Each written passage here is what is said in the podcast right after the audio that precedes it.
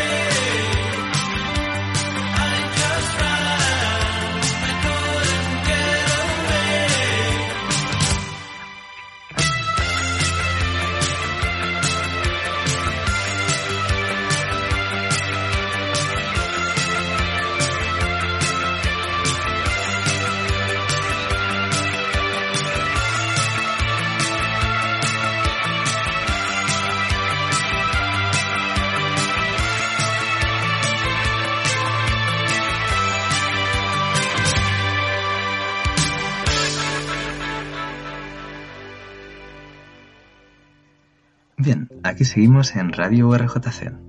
Hemos escuchado la canción I Run So Far Away de A Flock of Seagulls y ahora vamos con la sección de Alexandra.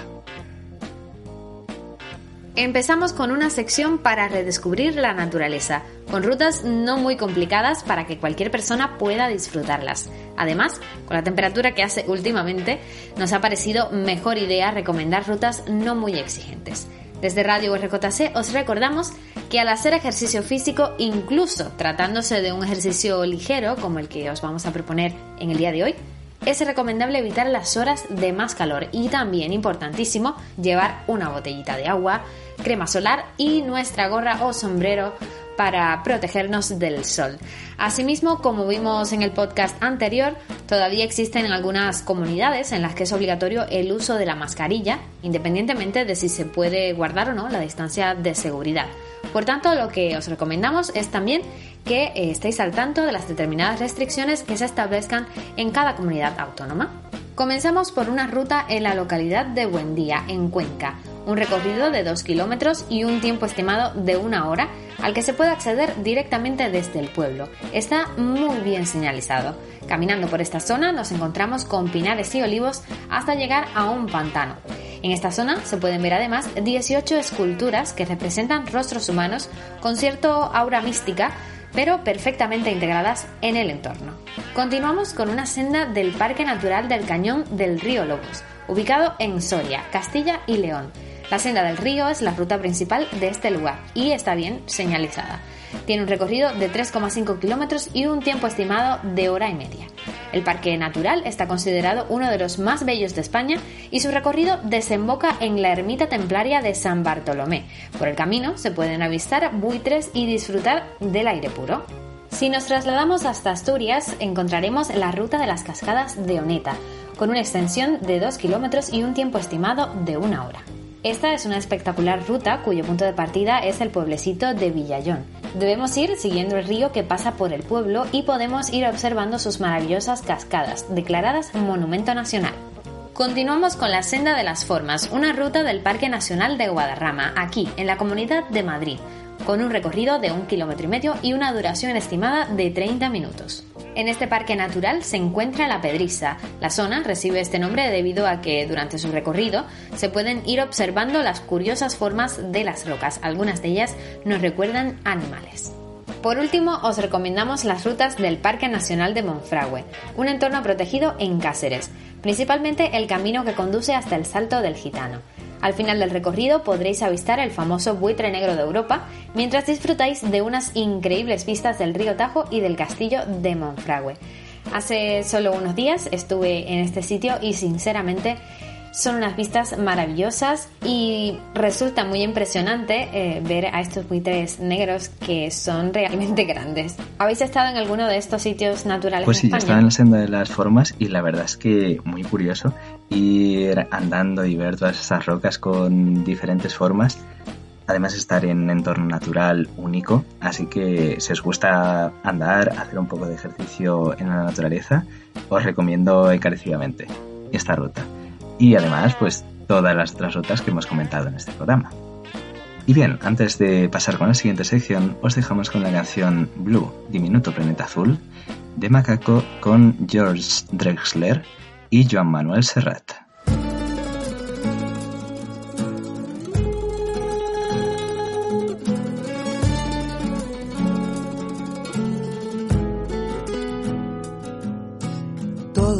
Conocemos todos los recuerdos, todos los humanos, todos los que vendrán, todos sus pasajeros, nuestras penas y glorias, nuestros deseos, todos los amores que peleamos, los amores que vinieron para rescatarnos, los besos impacientes, los que se quedaron entre tu labio y mi vientre, civilizaciones, reyes y plebeyos, santos pecadores, amantes y abstemios, sueños adoptados, grandes y pequeños, vacíos y ocupados, sobredimensionados, todos los relatos de nuestras emociones, mártires benditos, mil y una religiones, diminuto escenario, repleto de sobrepoblaciones. Todo, todo ocurre en un momento punto diminuto, un granito de arena, una mota de polvo del universo. Todo, todo ocurre en un instante. Las estrellas dicen que nosotros somos los fugaces. Blue, diminuto planeta azul, donde habitan los nuestros, donde habitas tú.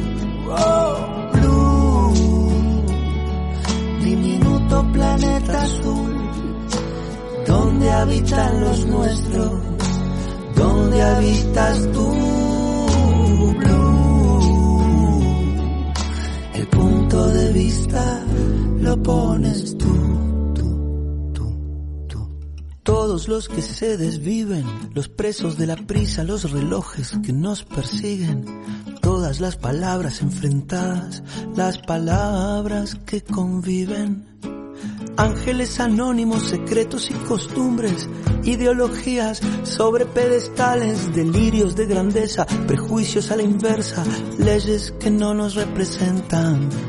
Todo, todo ocurre en un momento. Diminuto, un granito de arena, una mota de polvo del universo. Todo, todo ocurre en un instante. Las estrellas dicen que nosotros somos los fugaces. Blue, diminuto planeta azul, donde habitan los nuestros, donde habitas tú.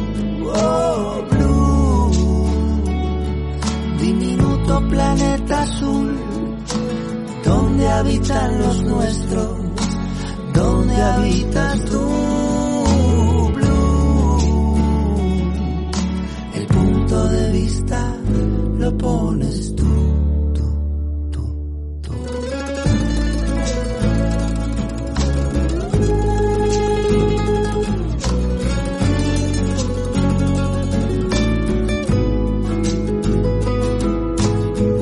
Nuestra alimentada autoimportancia, nuestra falsa proyección de una posición privilegiada. Nuestro ego comiendo vidas por la gloria de un momento. Nuestro eco apenas llega unos milímetros en la perspectiva del universo.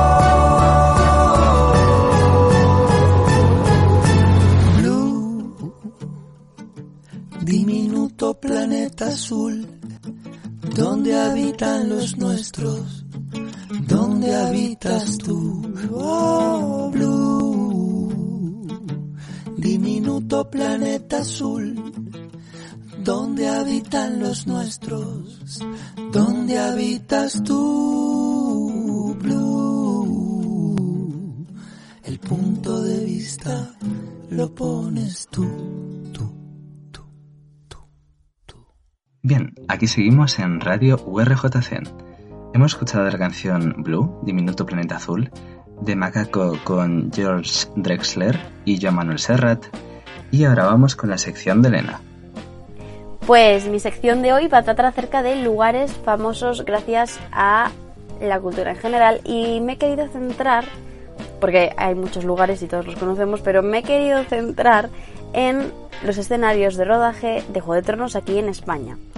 Imagino que muchos de quienes nos escuchan pues o han visto la serie o han oído hablar de ella, a lo mejor no les gusta, porque es increíble, pero sí, hay personas a las que no les gusta Juego de Tronos, eh, cosa que no comprendo, pero hay gustos para todo y quiero mencionar algunos de los sitios porque sí es verdad que la, producción de esta serie ha visto en España un- unos escenarios, muchos escenarios donde rodar, entonces no vamos a pasar por todos, pero sí por algunos.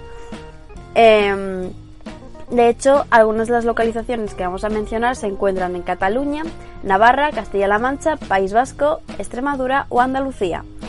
Eh, sitios como Zumaya en el País Vasco, Tudela en Navarra, el Castillo de Zafra en Guadalajara, en fin, los iré mencionando uno a uno. Y, por ejemplo, hay una página web que se dedica a seleccionar sitios de estos en plan para viajes y demás, y luego hace artículos en referencia, que es Viaja por Libre, divide las rutas entre norte y sur, porque es una manera de facilitar las visitas, ¿no? No vas a planear una visita y vas a ir al País Vasco y el siguiente destino va a ser Sevilla, porque a lo mejor viene un poco mal. Un poquillo. Así que hay que organizarse. Em, vale. Así que en la ruta norte nos encontramos con el País Vasco, Navarra, Cataluña y un poquito de Madrid. Eh, y viene a ser un recorrido, a ver, hay unos pocos kilómetros, pero realmente es de fácil acceso, obviamente tienes que tener coche o alquilarlo, pero yo creo que la verdad merece la pena. Y voy a comenzar con la ruta del Flicht en el País Vasco, que es donde se ha rodado Rocadragón. O sea, se han rodado las escenas que transcurren en Rocadragón. Además es un escenario súper icónico este. claro, porque tiene todo ese terreno escarpado que parece volcánico, que es tan... Ese sí que es agresivo. Como de un programa anterior hablábamos de terrenos escarpados y tal, pues este gana porque realmente pases por allí y ten cuidado, no te vayas a cortar con la roca. Además, hay una ruta de senderismo por esta zona, que es la ruta del Flitz, como ya hemos dicho, y la recomendamos. Y además, no muy lejos de la ruta del Flitz, tenemos la iglesia de San Juan de Gaztelugache y su escalera. Es una escalera que sale varias veces a lo largo de la serie, sobre todo en las últimas temporadas. No vamos a hacer spoiler de en qué sale, quién sale y quién no sale, porque entonces sería un poquito mal. Sí, la gracia de Juego de Tronos está en ver quién sobrevive y quién no, así que pues sí. Efectivamente. Y quién se junta y quién no se junta, eso es peligroso. Así que simplemente diremos que gracias a esta iglesia se han rodado algunas de las escenas más tensas en sus escaleras, porque ya os digo, vais a decir, pero son solo escaleras en una colina. No, o sea, son, es una ruta de escaleras muy empinada, que hace zigzag y que además es preciosa y tiene unas vistas al mar espectaculares. Además, si habéis visto la serie, en cuanto veáis esta foto vais a reconocer inmediatamente el lugar. Claro, es muy icónico, mucho. Vale, y ahora nos encontramos con Girona, sobre todo en la parte del casco antiguo, que es donde se rodaron las partes en las que aparecen la zona de Poniente y parte de desembarco del rey, Igual, no vamos a decir qué ocurre aquí, pero sí uno de los, una de las protagonistas pasa mucho tiempo en estas calles. Y además, dentro del casco antiguo se encuentran los baños árabes, que ya, independientemente de la serie, son preciosos. Como último, una curiosidad, o sea, las escenas de desembarco del rey normalmente se graban en Dubrovnik, no. Pero hay zonas que Girona son más, eh, iba a decir asequibles, pero no es asequibles, em, pegan más con el lugar que necesitan que Dubrovnik y además es que muchas, muchos escenarios realmente están construidos entonces cuando una producción hay que construir pues es más caro que encontrarte algo ya hecho claro que lo haya hecho tienes que pagar para lo mejor por permisos y por el número de personas que van a grabar. Y hay que tener mucho cuidado porque al fin y al cabo si es un casco histórico pues hay que tener muchísimo cuidado. Y bueno, a ver, y aunque no sea histórico también, no vamos a destrozar en la casa a la gente. Pero lo dicho, que es más barato. Los siguientes escenarios eh, nos los encontramos en Navarra, que son las Bardenas Reales iban a salir en un programa anterior, pero al final por cuestión de tiempo no pudo ser. ¿Qué se le va a hacer? Pero no pasa nada, las mencionamos ahora. Coincidencias de la vida. Em, es un terreno bastante curioso entre desértico, medio montañoso desértico, raro, con formaciones rocosas. Es espectacular. En plan, así hacen como un entorno que parece otro mundo, básicamente. Claro, pues ahí se han rodado las escenas de los Dothrakis. Que a ver, repito, pues esto es para la que les guste Juego de Tronos, pues sabrán quiénes son los Dothrakis. Pero básicamente es como un clan, iba a decir bárbaros. Sí, y voy a decir bárbaros Mm, poco, sí. porque son muy burros. y un poco crueles también. Pero eh, la serie inicia, esto no es ningún spoiler, la serie inicia con Daenerys, imagino que sabéis quién es, eh, formando parte del clan de los Dothrakis. Entonces, durante un tiempecito que pasa con ellos, se graba este tiempo en las Bardenas Reales, que lo sepáis. Eh, y la siguiente nos encontramos con una zona de Guadalajara que cuenta con un castillo, que es el castillo de Zafra. Eh, está apartado de todo. Está como medio construido sobre una formación rocosa. Es muy extraño de ver. Sobre todo porque está como muy entero para donde está. Pero en la serie, o sea, todos los escenarios anteriores, ¿vale? Ha habido que eh, editarlos de alguna manera, meter efectos especiales, CGI, como lo queráis llamar, pero este espacio no. O sea, quienes escogieron las localizaciones para estas escenas vieron esto y dijeron, es que no hace falta tocar nada, porque era exactamente lo que querían. Y si veis la serie, o la habéis visto o la vais a ver, conoceréis el lugar, porque aparece en una especie de flashback y se reconoce de repente y es como, ¡hala! ¡Qué guay! Sí, sí, sí. Yo sinceramente no me acordaba de la escena esa, pero en cuanto he visto esta imagen me ha venido a la cabeza del flashback porque, vamos, es que es tal cual. Yo no sabía, sinceramente, pensaba que estaba un poco editado en postproducción o lo que sea, pero no, es que es literal como sale en la serie. Sí, y efectivamente hay un vídeo en YouTube de mm, oficial de HBO que explica por qué escogían estas localizaciones en España. Y cuando aparece esta, es que dicen, es que cuando la vimos, cuando nos enseñaron las fotos, nos la enseñaron, es que era perfecto, porque no hay que hacer absolutamente nada, es que está ahí. Continuamos con la ruta del sur, donde nos encontramos en Cáceres, Córdoba, Sevilla y Osuna. También se han grabado algunas escenas en Peñíscola, pero es como lo más conocido, entonces no sé a lo otro. Em, vale, para empezar, en Cáceres, casco histórico. Obviamente, siempre los cascos históricos vienen muy bien para estas escenas. Ya hablábamos en un programa anterior del encanto que tienen algunos pueblos. Y claro, los productores de las series también lo ven y dicen, aquí podemos grabar. Y ahí esto, o sea, lo siguiente que voy a mencionar realmente es un paraje natural donde se han rodado algunas de las escenas de lucha, que son los Barruecos. Es un lago mm, que tiene acceso a tierra por una especie de laderita pequeñita. Hay muchas rocas y realmente, eh, como ya he dicho, aquí se desarrolla una de las escenas de lucha más impactantes de la serie. Y ya independientemente también de que aparezca en, esta, en Juego de Tronos, pues podéis visitarlo y hacer senderismo por la zona porque es realmente precioso.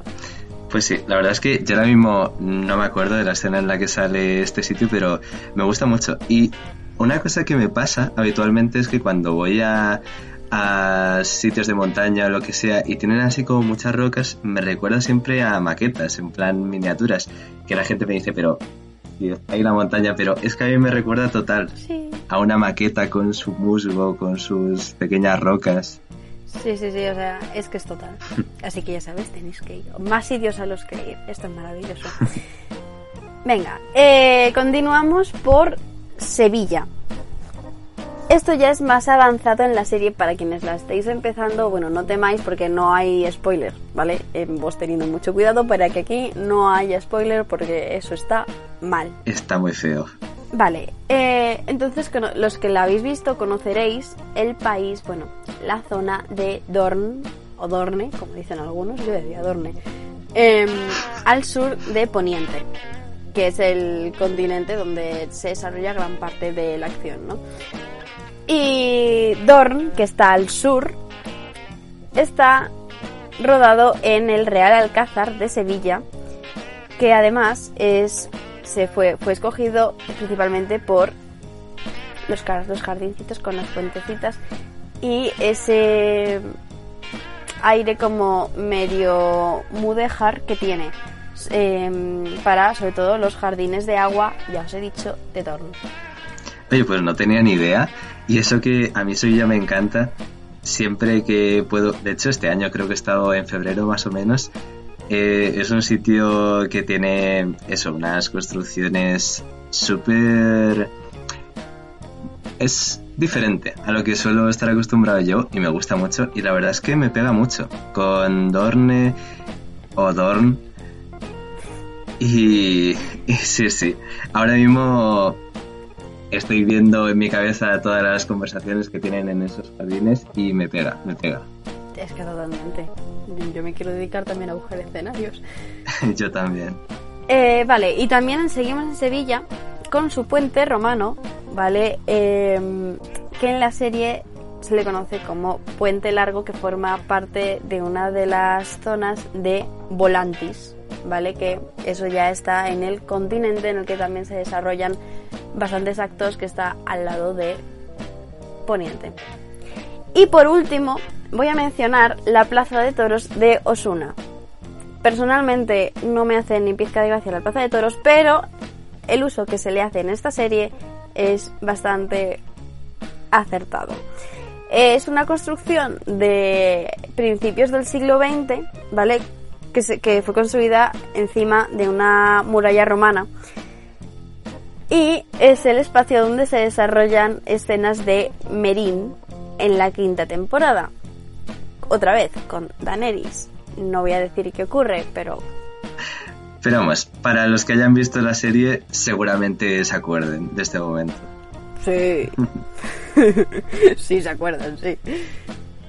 Y hasta aquí, pues algunos de los escenarios donde se ha desarrollado los rodajes de Juego de Tronos en España.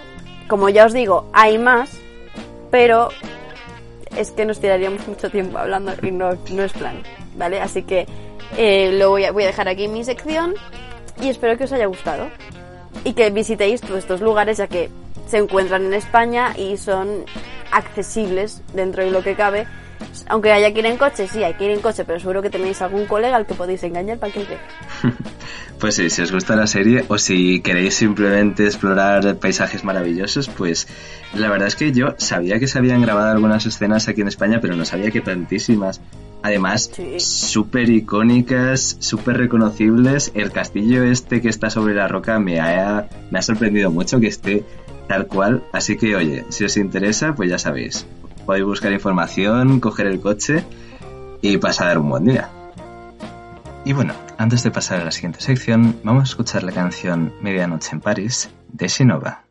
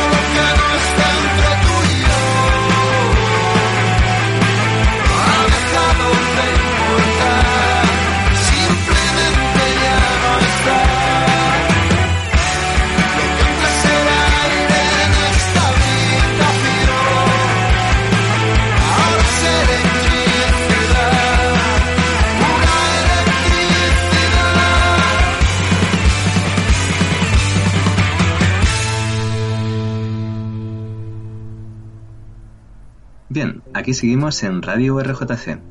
Hemos escuchado la canción Medianoche en París de Shinova y ahora viene mi sección que trata sobre postres sencillos que podéis hacer en casa.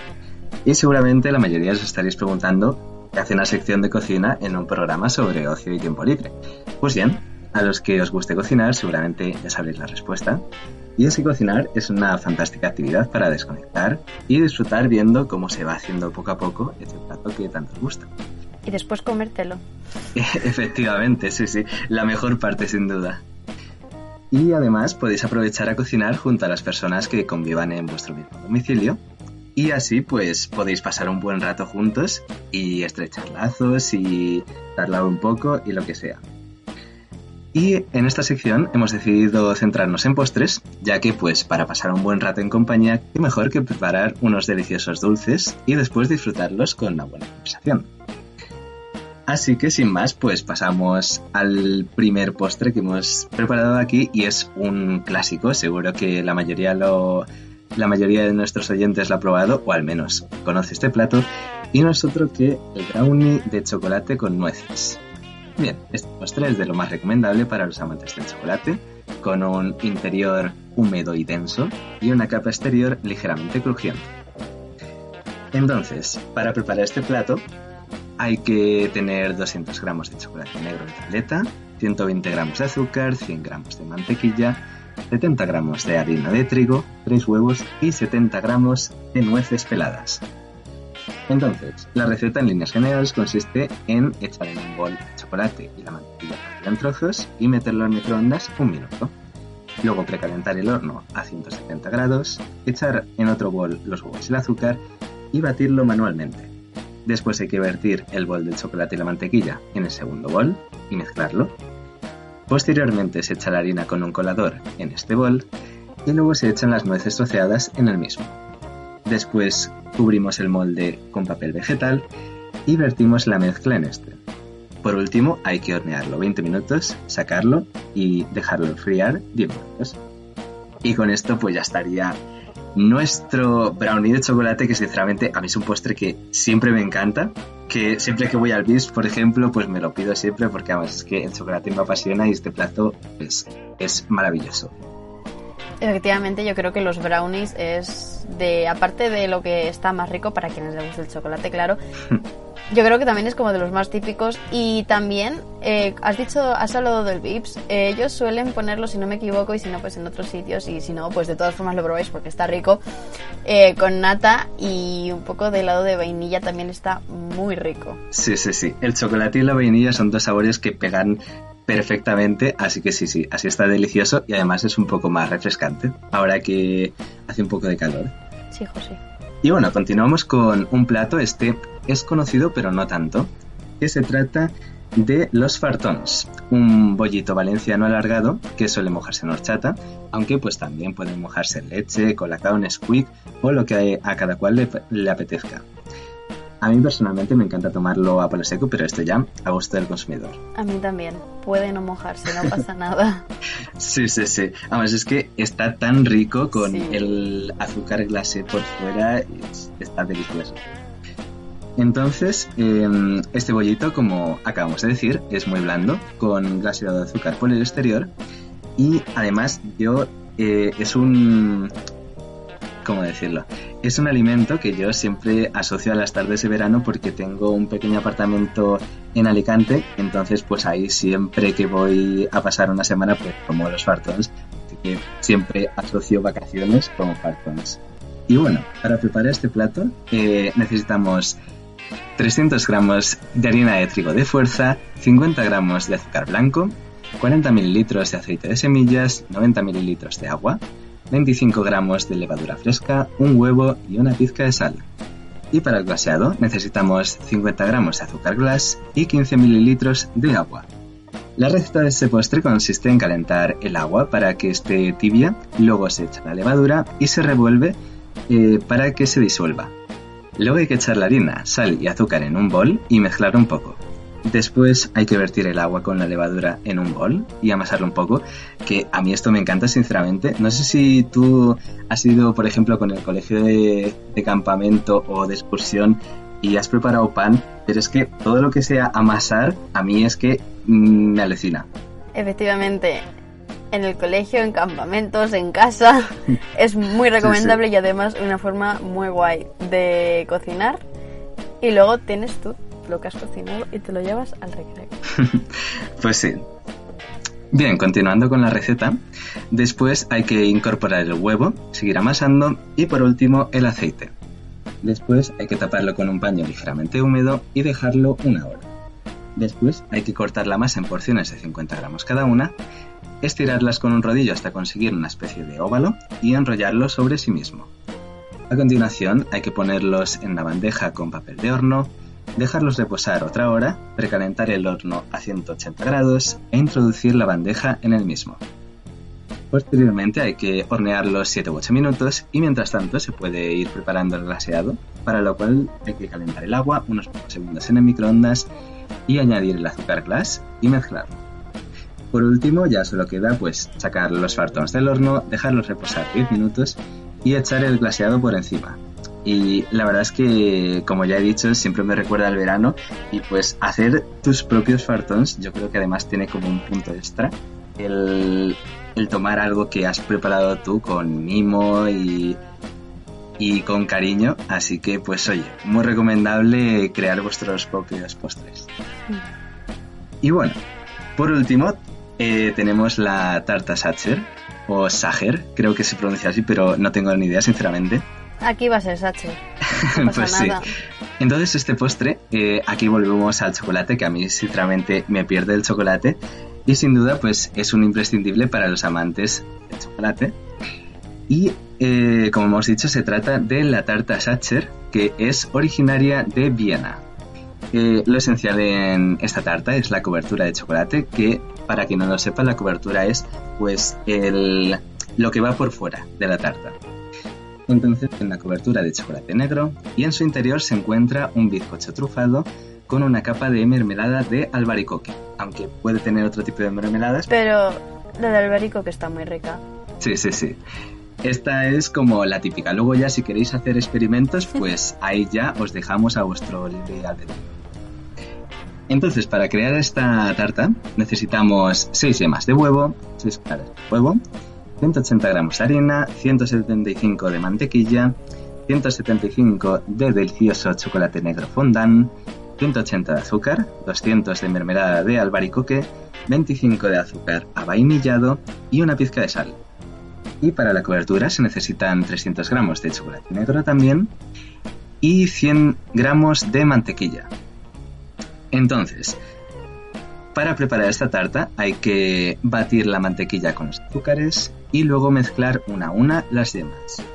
Después hay que fundir el chocolate negro y añadir las claras con una pizca de sal. Posteriormente hay que vertir el chocolate en la mezcla de la mantequilla y las yemas y mezclarlo todo. Después hay que echar la harina con un colador y mezclar. Y después añadir las claras. A continuación hay que vertirlo todo en un molde forrado con papel de horno y hornearlo 40 o 45 minutos a 180 grados. Después hay que dejar enfriar y cortar la tarta por la mitad de forma horizontal. Y esto es para añadir la capa de mermelada, como hemos dicho previamente, en una de las mitades. Y luego hay que juntar ambas mitades. Después hay que preparar la cobertura, para lo cual hay que trocear el chocolate negro, fundirlo, añadir mantequilla troceada y remover hasta que se mezcle todo bien. Seguidamente tenemos que cubrir la tarta con la cobertura, meterla en la nevera y dejar que endurezca al menos una hora. Y con esto pues ya tendríamos nuestra tarta Sacher, que sinceramente yo pensaba que iba a ser una receta un poco más complicada porque esta es como la típica tarta que tomo yo siempre en mi cumpleaños y pues no sabía que simplemente había que pues hacer una especie de bizcocho y luego el chocolate. A ver, tiene su miga, sobre todo yo creo que lo más complicado está en la cobertura y que tienes que tener todo al punto y tienes que hacer que todo esté en la medida exacta y bien porque si no, mal. Claro, suena, suena muy bonito al principio, pero evidentemente hacer una tarta bien con todo en su punto pues no es tan fácil como parece. Y si no, que se lo digan a los de Masterchef, ¿sabes? pues sí, sí, sí, sin duda. Luego también me he fijado en que eh, hay que separar las claras de las yemas. Entonces, para esto hay como muchas formas de hacerlo. O sea, no puedes echar el huevo directamente. Claro. No. Eh, tienes que separarlo. Entonces, se puede hacer de varias maneras. Primero, pues eh, cascas el huevo, ¿no? Eh, y entonces puedes con la mano ir cogiendo la yema y te lo vas pasando de mano en mano, de manera que la clara se termina desprendiendo. Eh, si no, pues puedes intentar hacer alarde de pulso y cogerlo con una cucharilla, la yema, vaya, y que es- eso es más complicado. Y si no, también eh, se puede coger una botella vacía y absorber la yema. Y entonces se separa automáticamente de la clara. En fin, hay como mil truquitos para hacer esas cosas y que, a ver, buscarlos porque no solo para la tarta Sacher, sino también para un montón de recetas, pues separar la, cla- la clara de la yema es importante porque con la clara se pueden hacer muchísimas cosas. Entonces, ahí lo dejo. Sí, eso no lo he comentado, pero eh, sinceramente es un paso que a mí siempre se me atasca un poco, porque por ejemplo lo de ir pasando la yema de un huevo a otro siempre mm, o se me cae o se rompe, entonces pues sí, la verdad es que tiene su vida. Y antes de continuar con la siguiente sección, vamos a escuchar la canción First Kiss de Kid Rock.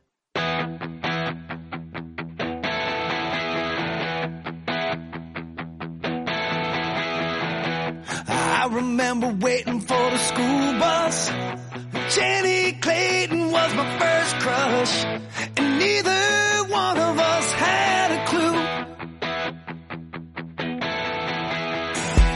In Cheyenne, it was my first truck, rusted, rough, and kind of beat up. But when she jumped in,